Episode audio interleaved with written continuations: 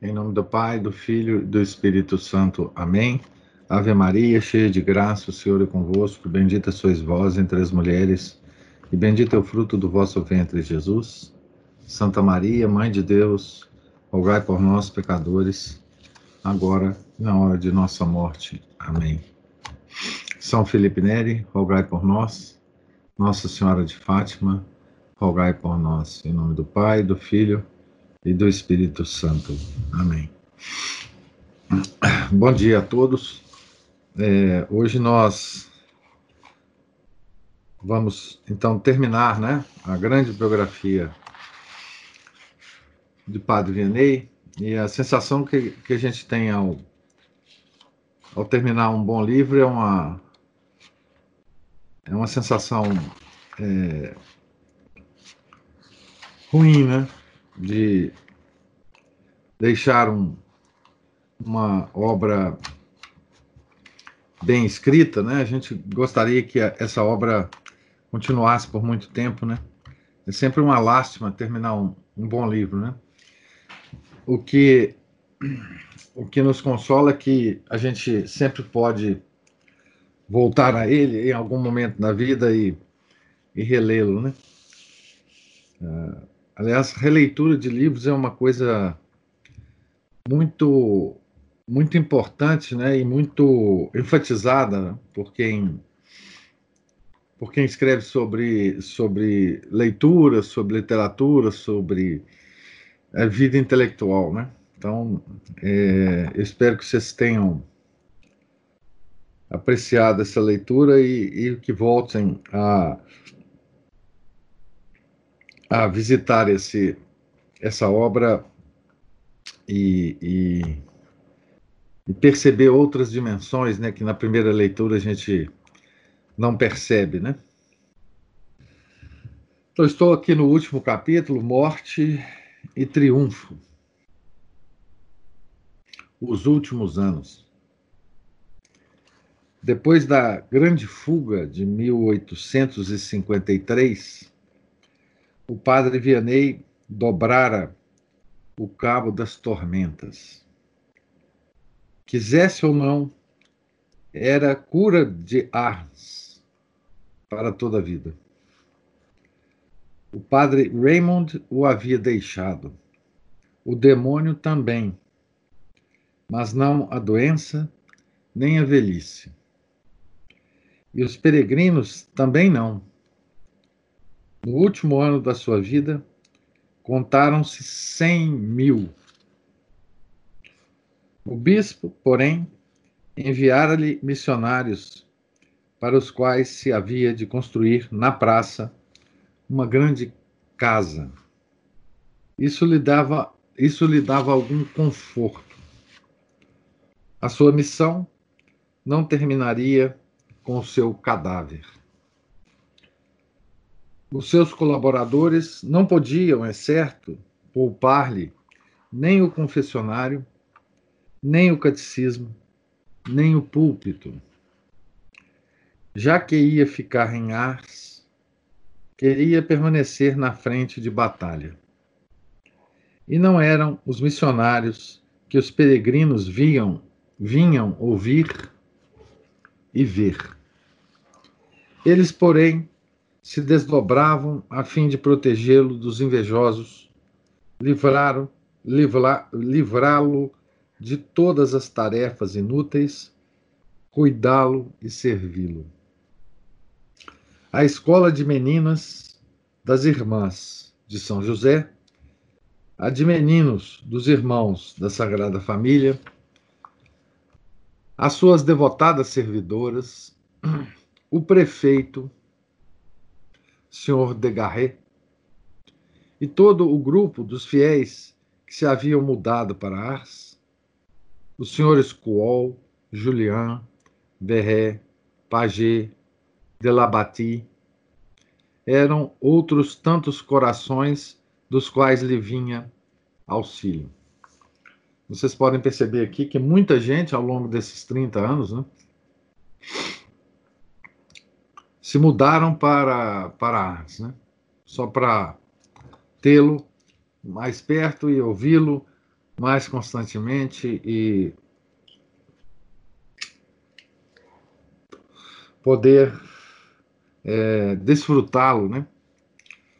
Mais totalmente ao longo da vida, né?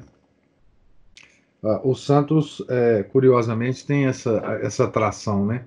As pessoas é, mudam de vida, né? Mudam de cidade, mudam de profissão para seguir o santo, né? Teve, que, teve de submeter-se alimentavam-no melhor. Aceitavam um pouco de carne e um dedo de vinho no almoço. No inverno, contra sua vontade, colocavam-lhe um aquecedor sob o tablado do confessionário, onde punha os pés.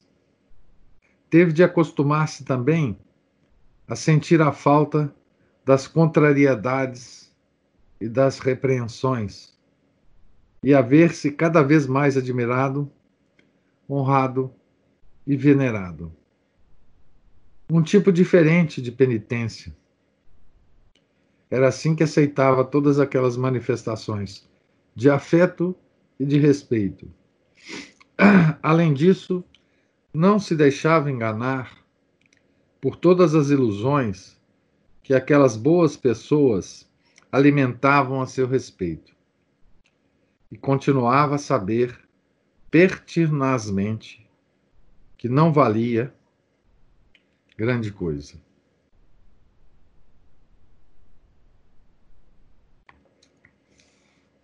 Que o exemplo de um santo, né, que não pode evitar que as pessoas é, o façam é, mimos, né, e ele encara esses mimos como como outro tipo de penitência, né? Tinha horror das distinções para si próprio. Nos outros, causavam-lhe sempre uma grande impressão. Era mais célebre do que o mais célebre cônego do mundo. E por isso, Monsenhor Devi julgou inútil impor-lhe a mursa. Quando o seu sucessor, Monsenhor Chaladon, proporcionou ao santo essa desagradável surpresa, a 25 de outubro de 1850, foi muito a contragosto que aceitou. Contam que, após o Vene Creator, ele se refugiou na sacristia para arrancar dos, om dos ombros a gola de seda e arminho. Mostravam-lhe que ofenderia o senhor bispo se aparecesse sem ela, e voltou então disfarçado, disfarçado. Mas escondeu-se no vão de uma porta. Ao retornar à casa, parecia um condenado à morte nunca mais voltou, voltou a pôr esse ornamento e o vendeu em benefício de uma obra. Dois anos mais tarde, em consequência de um pedido do Marquês de Castellani, na época vice-governador de Trevoux, o ministro da Instrução Pública e dos Cultos, por ocasião do aniversário do imperador Napoleão III otorgou ao padre Vianney a Cruz da Legião de Honra. No requerimento oficial podia-se ler, abre aspas, a confiança da população no senhor ministro de Ars é ilimitada. Trata-se dessa fé angélica que transporta montanhas. E também citam-se a seu respeito vários fatos que seria difícil atribuir a causas puramente naturais. Fecha aspas. Como é que um ministro da República acolheria hoje uma recomendação desse tipo? Hoje, é início do século XX, né? Ou meados do século XX. O prefeito veio anunciar a notícia ao padre Vianney. Este nem se abalou. Trata-se de dinheiro para meus pobres? Não, é somente uma distinção. Neste caso, agradeceria que dissesse ao imperador que não a quero. Como é óbvio, o prefeito não faz nada disso, mas o padre Vianney recusou-se terminantemente a deixar que lhe espetassem a medalha na batina. Quando veio um artista fazer o retrato do novo portador da condecoração, este lhe disse alegremente: Aconselho-o a pintar-me com a estola e a cruz de honra, e a escrever por baixo: Nada, orgulho. Temia que Deus lhe dissesse no céu: Vai-te embora, já recebeste a tua recompensa.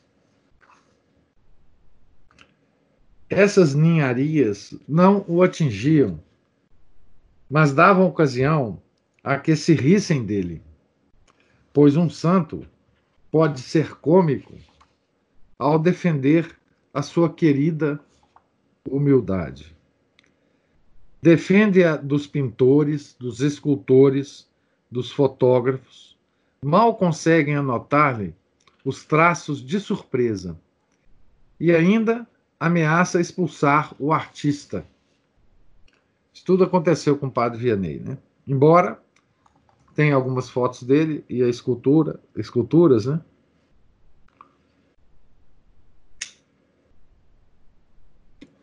Nesses tempos de grande celebridade, se o Henri Guion vivesse hoje, ele ficaria impressionado, né? Porque nesses tempos de. Nestes, ele diz aqui, nestes tempos, então nos tempos do Henri Guion, né?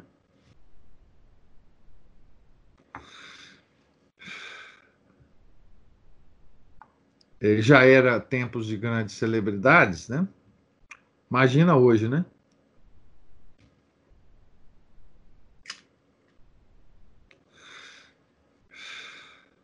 Nestes tempos de grande celebridade, vale a pena reparar numa das suas maiores preocupações e numa das suas maiores alegrias.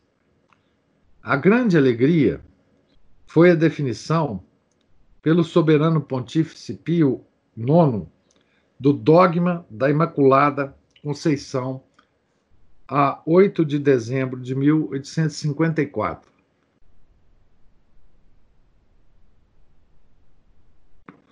Então, o padre Vianney, né, estava ainda vivo, né, na proclamação do dogma, né.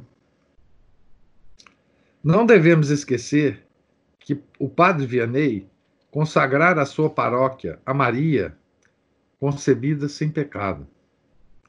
Que cada casa do seu vilarejo trazia uma ingênua imagem de Nossa Senhora assinada pelo seu próprio punho, e que colocara ao redor do pescoço da Virgem Milagrosa um colar que terminava num pequeno coração de ouro, no interior do qual havia uma fita de seda com os nomes dos seus trezentos e poucos paroquianos.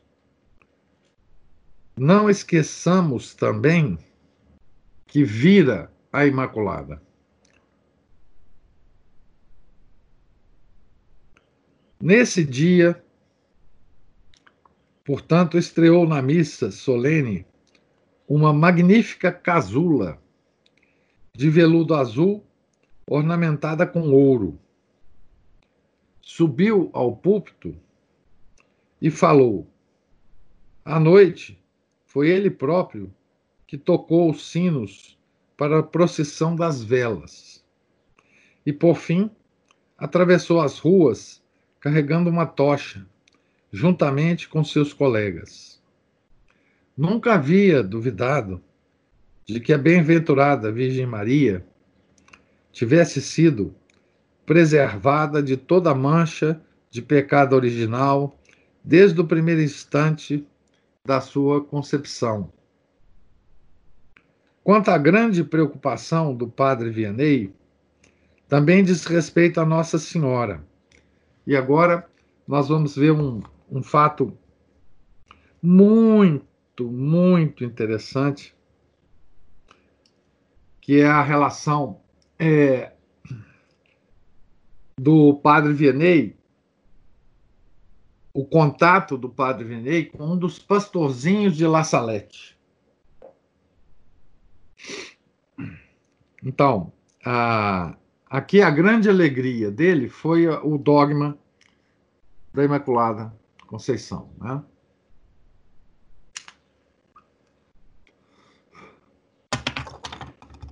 Que no dia da proclamação ele fez essa procissão, tocou os sinos da igreja, etc, etc. Mas é, já corria, né? muitas informações desencontradas é, sobre a aparição de Nossa Senhora em La Salette. Desencontradas por quê? Porque o, todo o clero francês, não todo o clero francês, mas grande parte do clero francês boicotou os pastorzinhos de La Salette. Porque em La Salette, Nossa Senhora faz duras acusações ao clero, sobretudo o clero francês. Tá certo? Então, o clero, é, quem, quem quiser ler mais sobre isso, né? Eu indico um livro muito interessante do Léon Blois, que está traduzido, talvez tem uns dois anos que foi traduzido, uma tradução belíssima. É, o livro se chama Aquela que Chora. Então, é, vocês também vão chorar ao ler o livro, né? E, e lá o Leon Blois escreve muito sobre sobre o boicote, né? Sobre as difamações que fizeram, né? Dos pastorzinhos para diminuir, né? O,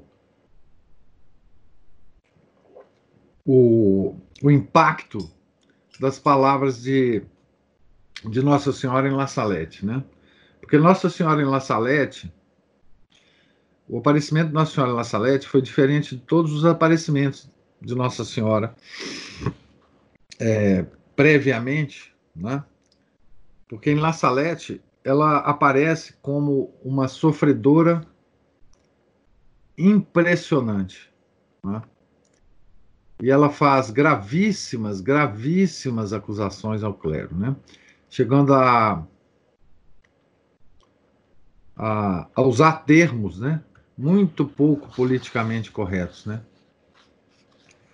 ah, sobre o clero, sobre várias coisas, mas principalmente sobre a, a santificação do domingo, né?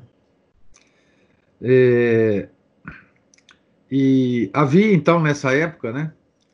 Ah, todos ah, escreveram-se documentos contra os pastorzinhos, difamando a vida deles, o, o enfim. E um dos que mais sofreu com isso foi o menino, né? o Maximino, a, a Melanie também sofreu, né? mas a Melanie viveu mais do que o Maximino. A Melanie, se eu não me engano, morreu já no século XX, 1907, 1900 e... enfim, por aí. E ela lutou bravamente, né? escreveu documentos, enfim, sofreu muito, mas mas o Maximino foi o mais atingido, porque por causa da personalidade dele, do temperamento dele, enfim. E enfim, a La Salette foi foi atacada uh, não só pelo, pelo clero, mas por algumas por algumas personalidades, por alguns intelectuais católicos da época, né? É, eu costumo é, considerar pessoalmente né, que em La Salette, né, a, a, o clero, a igreja, é, estava apenas treinando né, o seu potencial de, de resistência à Nossa Senhora. E é duro falar isso, né? É, para depois o que aconteceu com Fátima, né, que foi uma coisa muito pior do que com La Salette, com muito mais sofisticação e muito mais capacidade de, de enganação, né? o que fizeram com, com Fátima e, sobretudo, com a irmã Lúcia. Né? É, em La Salette, eles estavam apenas é, treinando. Então, feito esse preâmbulo, vamos lá. Quanto à grande preocupação do padre Vianney, também diz respeito a Nossa Senhora. Todos sabem o que foi a, a aparição de La Salette em 1846. A dama, que chorava, falou com dois pastorzinhos, Melan, Mel, Melania Mathieu e Maximino Giraud a autenticidade do fato foi depois posta em dúvida e levantaram-se polêmicas. O padre Vianney, que tinha sentido sobrenatural, nelas creu desde o início. Em 1850, porém, por razões que não cabe aqui explicar, trouxeram-lhe o pequeno Maximino. Aqui tem um, um, uma nota do tradutor. Maximino foi levado a Ardes pelos partidários de um certo barão de Richemont, que se dizia legítimo rei da França ao invés de do usurpado Napoleão III. Por alguma razão, esses cavalheiros haviam metido na cabeça que Nossa Senhora de La Salette revelara aos pastores um segredo relativo ao barão. Desapontados nos interrogatórios a que os submeteram, tentaram descobri-lo, levando Maximino a Ars, apesar da oposição do pároco e do bispo. Então vocês vejam que aí já estavam usando um dos pastorzinhos para por razões políticas, tá certo? Então vocês vejam que é, ah, não era só o, o, o clero, enfim, essa, esse uso da aparição de La Salette para outras, outros objetivos que não os que levaram Nossa Senhora a aparecer lá, né? É, estavam é, pipocando em todos os lugares, né? Então, o Maximino, o, o, o, o, padre Vianney não queria. Tá? O bispo também não queria que fosse levado lá o pastorzinho justamente porque sabiam as motivações, né?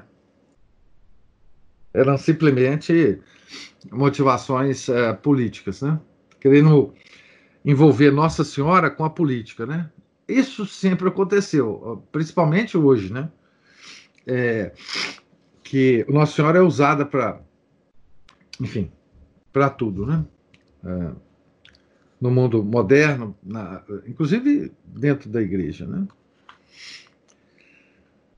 Era um rapaz ensimesmado, cansado de responder às perguntas, e que lhe respondeu de uma maneira tão vaga e tão estranha que o padre Vianney começou a duvidar. Então levaram ele lá para o padre Vianney conversar com ele, né? E o, por temperamento, o Maximino era muito fechado. Muito fechado. Ele não dava muita bola para as pessoas.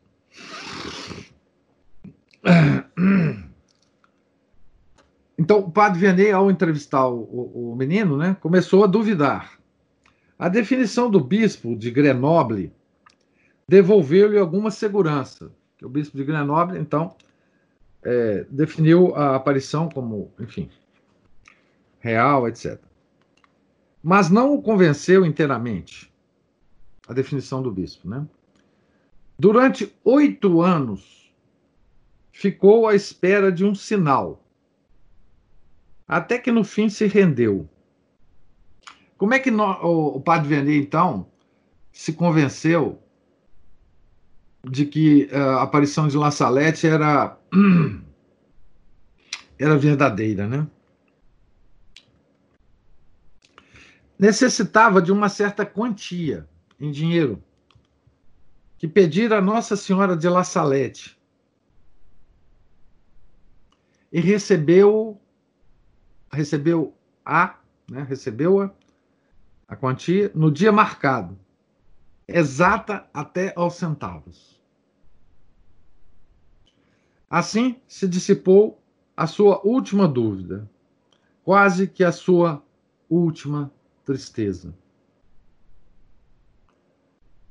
Atingira já uma serenidade que lhe permitia situar no seu devido lugar todas as misérias humanas, converter os vivos e livrar os mortos do purgatório. Não tinha outro fim sobre a terra. Em suma, agora estava feliz demais. Podia morrer. Então aqui um pequeno, uma pequena descrição né, do encontro que Padre Vianney teve né, com com, com Maximino e com a própria Nossa Senhora de La Salette, né? Então, os santos podem fazer isso, né? Para ter certeza, pede alguma coisa para Nossa Senhora e aí se convence, né? Para vocês verem, né? A situação tão tão terrível, né? Que colocaram é, essa aparição de no, eh, Nossa Senhora de La Salette, né, que até o padre é, Vianney, em algum momento, né, duvidou. Imagina os pobres mortais da época, né, é, vendo aquela confusão toda, né.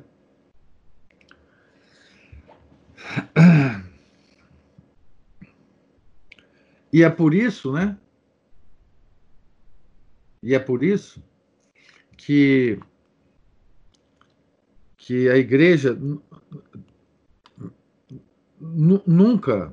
É, eu vou afirmar uma coisa aqui que é muito perigosa, né? Mas a igreja dificilmente né, canonizará os pastorzinhos é, de La Salette, ou, ou sequer é, a, admitirá um exame né, é, para que a beatificação e canonização é, se dê, né? tal como é, dificilmente, para não dizer nunca, né, a, igreja considerará, tomara que eu esteja errado, né, considerará a, a canonização da irmã Lúcia, né? Mas vocês dirão assim, ah, mas Anguete, é, eles já canonizaram os outros dois pastorzinhos de Fátima, né? Aí eu responderia, sim, canonizaram os dois pastorzinhos de Fátima, porque eles morreram muito cedo e não falaram nada sobre as aparições, praticamente nada. Ficou para a irmã Lúcia alertar o mundo sobre o que Nossa Senhora falou durante meio século. A irmã Lúcia sempre falou e sempre alertou a igreja de que Nossa Senhora tinha falado algumas coisas e a igreja tinha desconhecido. Tá? Então, a Jacinta e o Francisco foram canonizados, porque morreram cedo e não falaram nada. Mas a, irmã Lúcia, enfim, tomara que eu esteja errado, nunca. E a mesma coisa que aconteceu com a Melanie. Né? Ela sempre escreveu, sempre alertou, sempre desmentiu, é, enfim, os, os, os, prelados, os bispos, os, é, os bispos, é, enfim, fizeram a sofrer, fizeram a sofrer muito e perseguiram ela e tal, enfim, né? Vamos continuar aqui com o padre Vianney. E venham ao seu encontro. Parecia fixado na velhice. Os seus longos cabelos cacheados tinham encanecido havia já mais de 20 anos. Não se podia imaginá-lo mais mirrado, mais descarnado, mais descolorido, nem mais diáfano, diáfano do que era. O seu corpo lembrava, como diz o padre Monim, aquilo que os antigos chamavam sombra. Na realidade, podia-se ver através do seu corpo, e a alma, queimando no interior dos seus olhos, cada vez mais profundos e maiores, iluminava, como que por transparência, a cera amarela do rosto e das mãos. Descrição do padre Monim. Sacudia-o sacudia uma tosse contínua. Para descer a escada, tinha de apoiar-se na parede. Desfalecia com frequência, mas nunca chegou a cair. Começava-se a crer que nunca havia de cair, que a sua alma decidira, por graça de Deus, viver numa múmia e comunicar-se através dela com o mundo dos pecadores.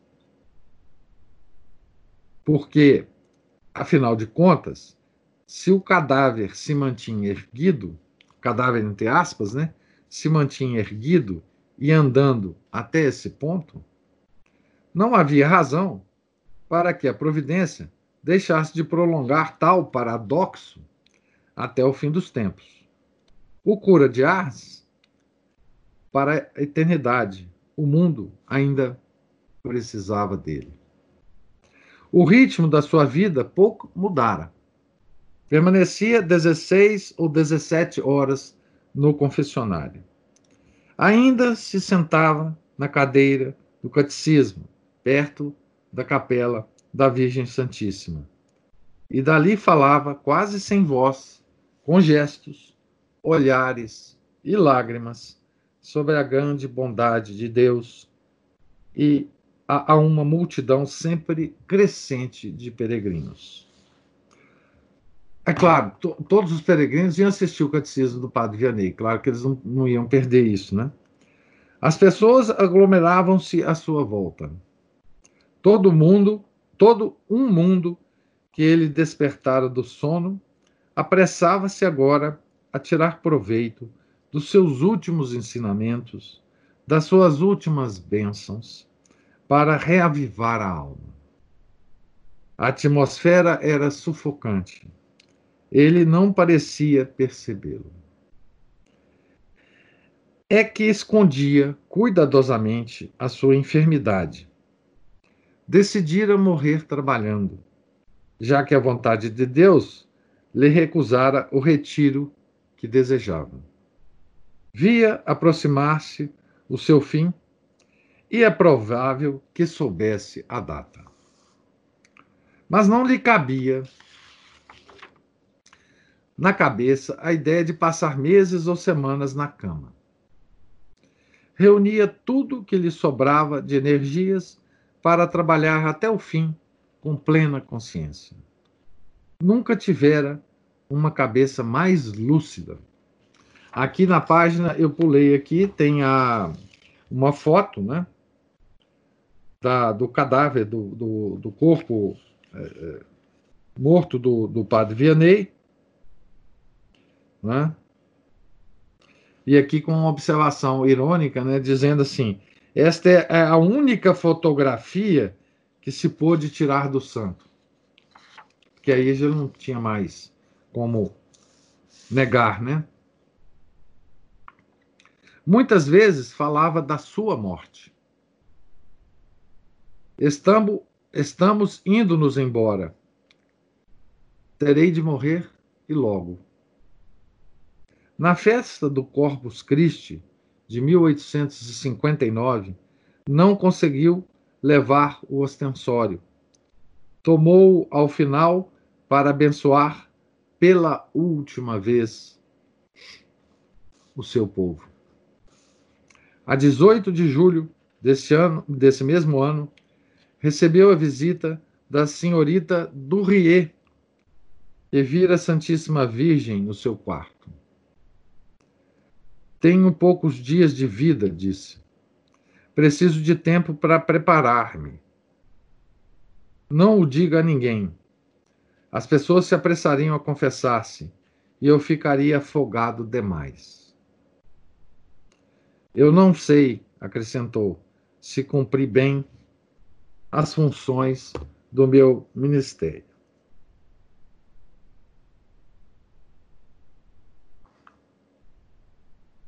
Aqui, enfim, é a personalidade de um santo, né? Não há como avaliar, né? Meu padre, peça a Deus que o deixe ainda algum tempo entre nós. Não, Deus não o permitirá. Então, meu padre, quando é que o senhor há de morrer? Se não for no final desse mês, nos começos do outro. A senhorita do voltou a Arnes no dia seguinte ao da sua morte. Fazia um calor terrível. Os peregrinos souberam que o padre Vianney, ao ir à meia-noite para a igreja, caíra diversas vezes no seu quarto e na escada. Mesmo assim, naquele dia, era o dia 29 de julho, então do ano de 1859, né? percorreu todo o circuito normal dos seus afazeres. Mas ao voltar para casa à noite, caiu esgotado numa cadeira. Não posso mais, disse. Nunca se havia queixado antes, a não ser por brincadeira. Os pecadores acabarão matando o pecador. Ah, conheço alguém que faria uma bela cara de bobo se não fosse para o paraíso.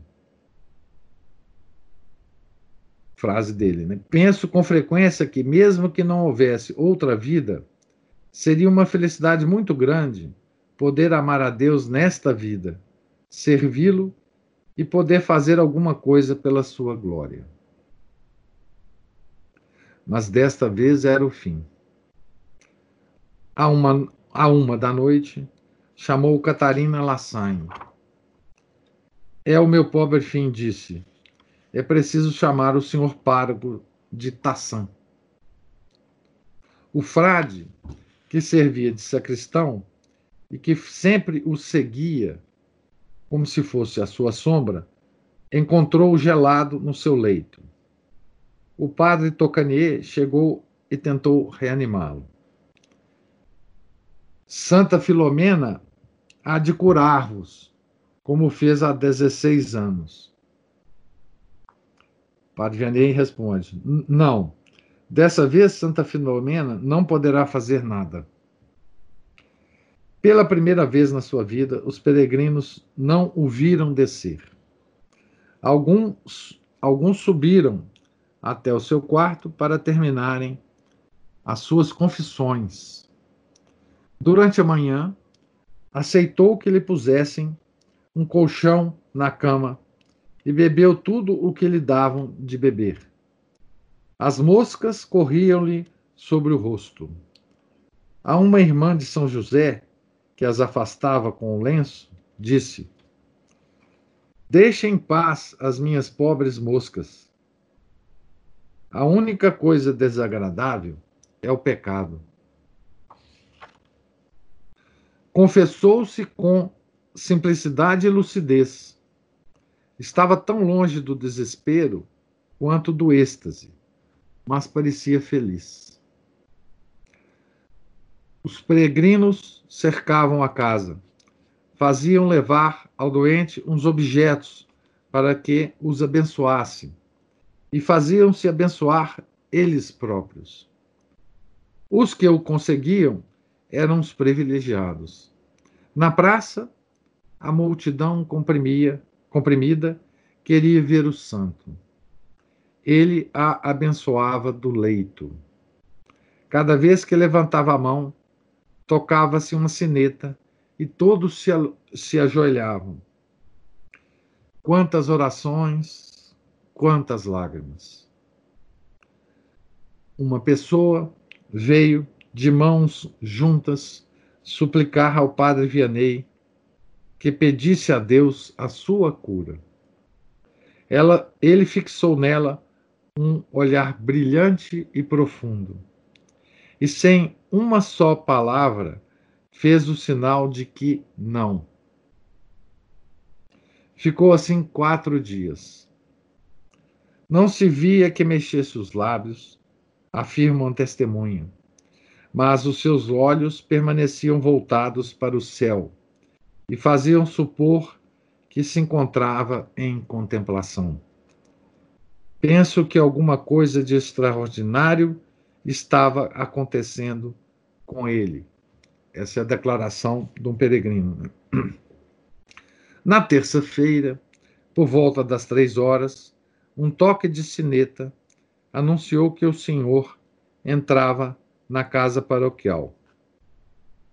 Vinte sacerdotes, cada um com um círio na mão, escoltavam o Santíssimo Sacramento. É triste comungar pela última vez, disse, disse o santo. Sentou-se na cama sem a ajuda de ninguém, juntou as mãos e as suas lágrimas correram com mais abundância. O seu confessor deu-lhe o viático e depois a extrema unção. À noitinha, veio vê-lo o bispo de Belém, o bispo de Belém. O padre Vianney o reconheceu e agradeceu-lhe a visita.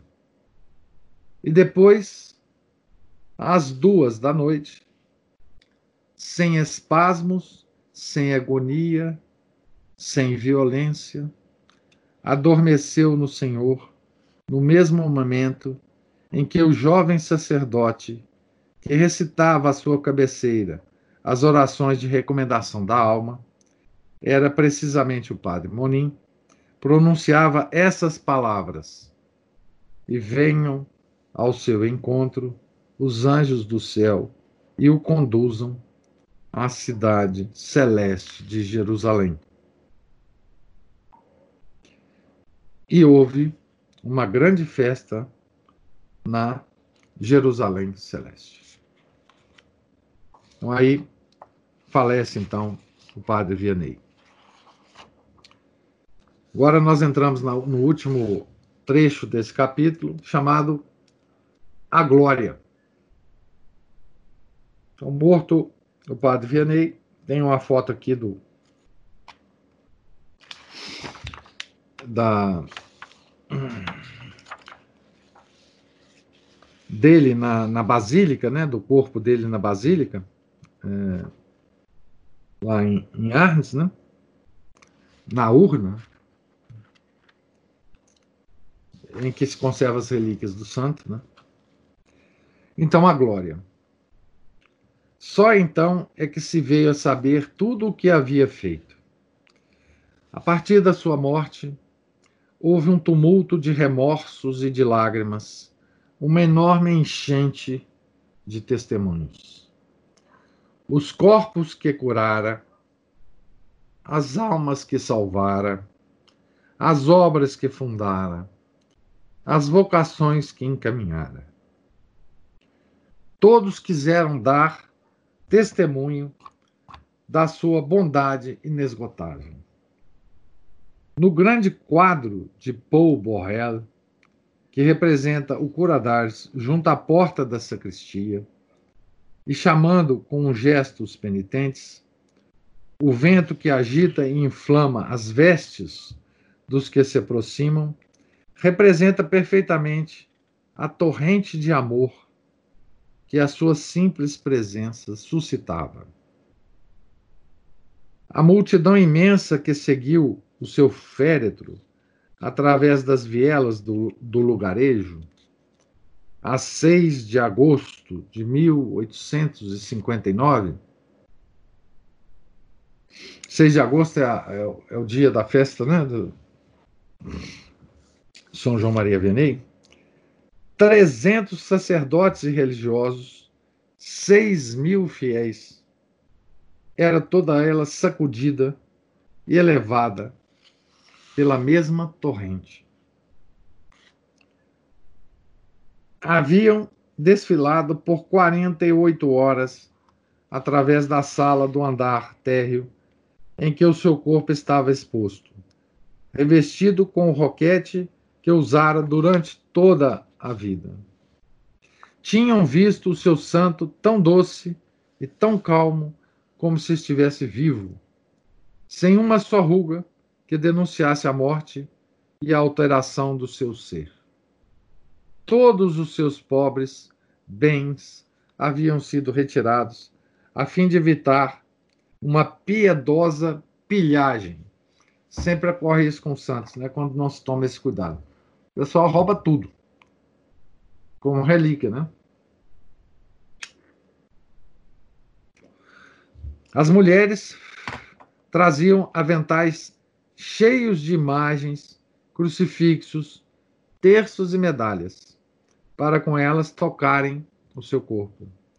Quando chegou o ataúde, fez-se um silêncio tão impressionante e todos se ajoelharam com tanta devoção que se tinha a impressão de que a multidão não chorava por um homem. Um agnóstico que estava presente gritou, como o carrasco de Joana d'Arc. Era um santo.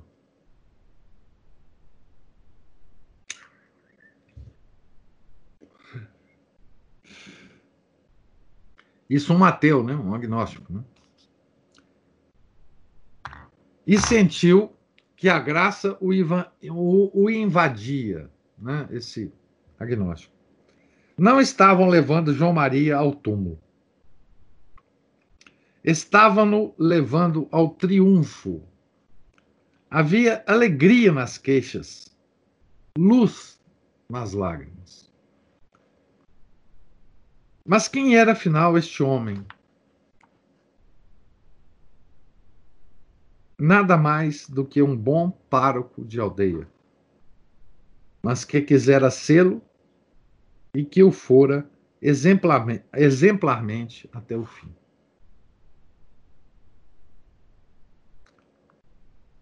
O Jorge Bernanos tem um livro belíssimo no, sobre um pároco de aldeia também, né? que eu sugiro que vocês leiam. Né? Chama Diário de um Pároco de Aldeia, se não me engano. Esse é o, não duvido, não sei, mas não duvido, né? Que Jorge Bernanos tenha se inspirado no Padre Vianney para escrever esse livro. Muito provavelmente. Não sei da história. Três anos depois, o bispo, Monsenhor de, la, de Langaleri, Monsenhor de Langaleri, deu início, três anos, né, ao processo do ordinário e recebeu 70 testemunhos. Em 1860. O quê? Um parágrafo. Ora, diria um contador de contos. Ah, eu pulei, desculpe, desculpe. Puxa vida, os leitores atentos aqui. Ora, diria um contador de contos. Isso ocorreu na França, num século que se vangloriava de ter perdido a fé a esperança e a caridade. E foi mesmo, século XIX. Três anos depois, o bispo, Monsieur de la Galerie, deu início ao processo do ordinário e recebeu 70 testemunhos. Em 1865, enviou-se uma cópia do processo a Roma. A 6 de fevereiro de 1866, Pio IX abriu o processo apostólico. Isso era antigamente, né, gente? Sobre as canonizações. Hoje é diferente. A 6 de fevereiro de 1866, Pio IX abriu o processo apostólico. Apesar da regra que exigia, no como mínimo, um prazo de 10 anos. A invasão de Roma retardou a sua conclusão da história do Pio IX com Roma, dos estados pontifícios, etc, etc. Então, a invasão de Roma retardou a sua conclusão. A 30 de outubro de 1872, porém, o Coradares foi declarado venerável, que é o primeiro passo, né? E a 8 de janeiro de 1905, beato. Ou seja, 46 anos depois da morte, né? Beato. Isso é porque o processo é foi rápido, né, no caso dele. O rápido da igreja naquela época era 50 anos, 60 anos, 70 anos, né?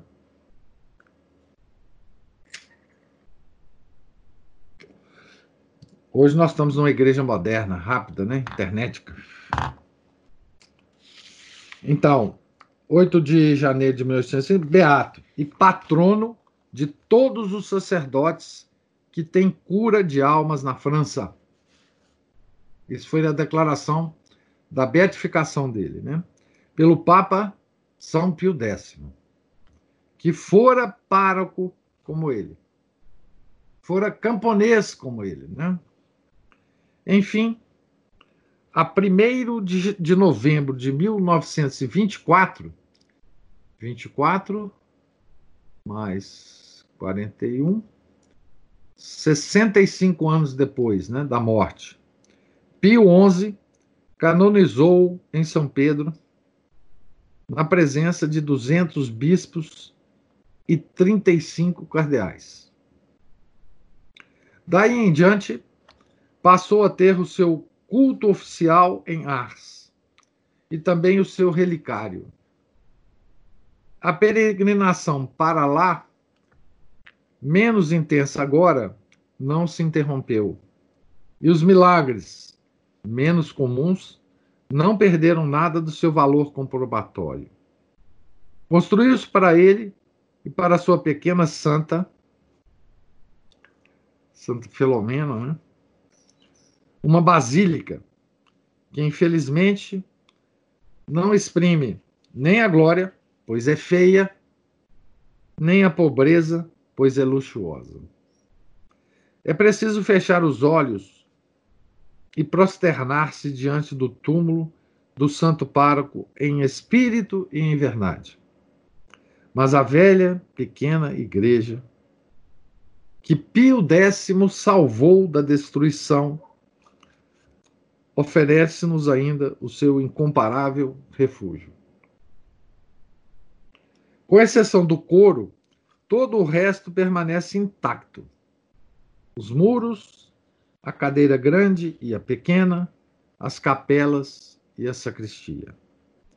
Quando, pela manhã, o sucessor do santo cura propõe do púlpito um tema para a meditação de um punhado de fiéis e de freiras, que lá se encontram, lendo suavemente uma frase e dando-lhe tempo para penetrar nos nossos corações, nesses momentos tem-se a impressão de ouvir, de ouvir perpassar a alma do santo. Aqui ele está descrevendo, inclusive, uma sensação pessoal, né, o Henri Guéon, eh, da, desse, desse momento que ele estava lá, né?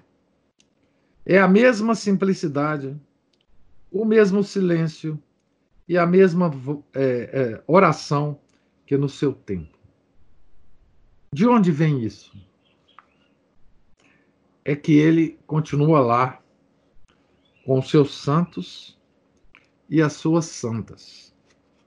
todos os objetos diante dos quais orou ficaram impregnados do seu espírito. E a santidade, ao contrário da glória humana, não é passageira. As obras-primas hão de desaparecer. Os quadros, os mármores, os livros. Até mesmo aqueles que parecem ter sido um pouco inspirados pelo amor. Os livros, né? Mesmo que o vilarejo, a igreja, a praça, a casa em que os santos se dignaram entrar, enfim, tudo aquilo que se mostra aos peregrinos e que os toca pelo desprendimento que exala, mesmo que tudo isso seja um dia destruído pela guerra, pela revolução ou pela impiedade, a oração do santo não passará. Porque ela continua, como ele próprio, e todas as obras dos homens talvez devam somente a ela o fato de durarem o que duram. Eis então o final dessa extraordinária biografia, pequenininha, né, um livrinho, né, mas que eu reputo é, de uma beleza e de uma sensibilidade é, do autor, de uma de uma capacidade de entendimento da santidade, das penitências do santo, etc., que, que eu espero que vocês tenham é, também podido apreciar, né? É, mais ainda, né? O Santo Cura de Arnes do que do que admiravam anteriormente, né? É, é uma pequena joia esse livro, né? E eu espero que vocês voltem a relê-lo sempre, né? Queria é, perguntar se vocês têm alguma observação, alguma pergunta, alguma, enfim, algum testemunho aí para esse nosso último encontro sobre o padre Vianney. Então, é, eu queria agradecer vocês é, pela paciência de acompanhar aqui essas 20, esses 20 encontros, né? Se vocês não estivessem aqui, não, os encontros não aconteceriam, obviamente, né? E desejar a todos é, um santo dia, né? E agora nós temos ainda mais, né? razão para para sermos devotos, né? É, desse extraordinário santo, né? tão próximo da gente, né? É, 150 anos atrás, né? Enfim, muito próximo da gente, né? É, num século tão tão ateu, né? Tão tão complicado como o século XIX, né? É possível, a santidade é possível em todas as épocas, né? Então, em nome do Pai, do Filho e do Espírito Santo, amém. Ave Maria, cheia de graça, o Senhor é convosco. Bendita sois vós entre as mulheres, e bendito é o fruto do vosso ventre, Jesus. Santa Maria, Mãe de Deus, rogai por nós, pecadores, agora e na hora de nossa morte. Amém. São João Maria Vianney, rogai por nós. São Felipe Neri, rogai por nós. Nossa Senhora de Fátima, rogai por nós. Em nome do Pai, do Filho do Espírito Santo. Amém.